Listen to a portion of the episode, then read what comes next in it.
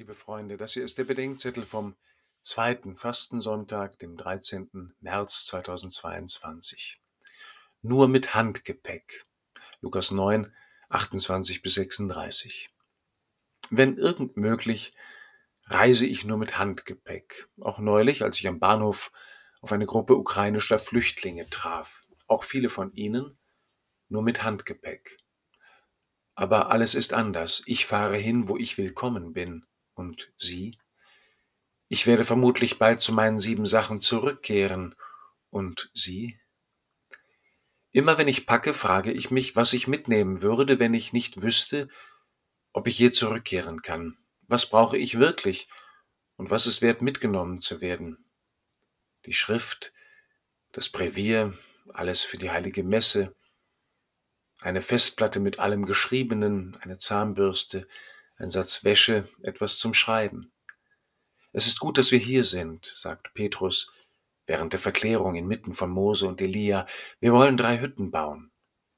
Die Baupläne des heiligen Petrus auf dem Berg der Verklärung wurden sehr unterschiedlich gedeutet, als Verlegenheit und weil er nicht wusste, was er sagte, als Bereitung für das Laubhüttenfest oder als Lehrhäuser für Moses, Elias und Jesus. Es mag aber auch einfach das Bedürfnis gewesen sein, den Augenblick festzuhalten. Das muss ja so ein Moment gewesen sein, in dem ein Mensch sagt, jetzt ist alles gut. So kann das bleiben. Aber so bleibt es nicht. Nach diesem kurzen, überwältigenden Aufscheinen von Ostern und eines lichten Lebens, das unvergänglich ist und in dem sich die Verheißung an Mose und Elia erfüllt, geht Jesus weiter und mit ihm die Jünger. Sie gehen hinab in den Alltag einer vergänglichen Welt.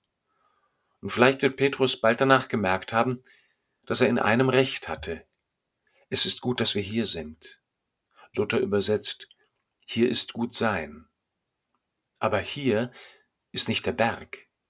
Hier ist die Nähe Jesu. Bei dir ist gut sein, wo immer wir sind.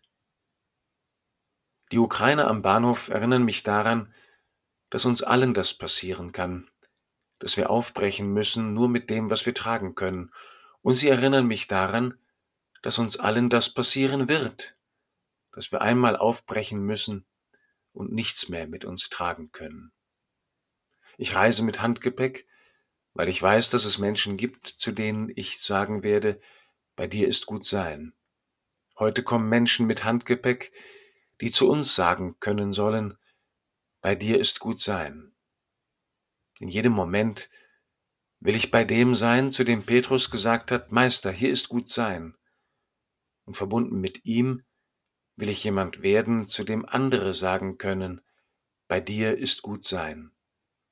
Bis wir alle einmal auch noch unser Handgepäck stehen lassen und weitergehen in die Arme dessen, von dem die Stimme auf dem Berg sagt, das ist mein geliebter Sohn auf ihn sollt ihr hören.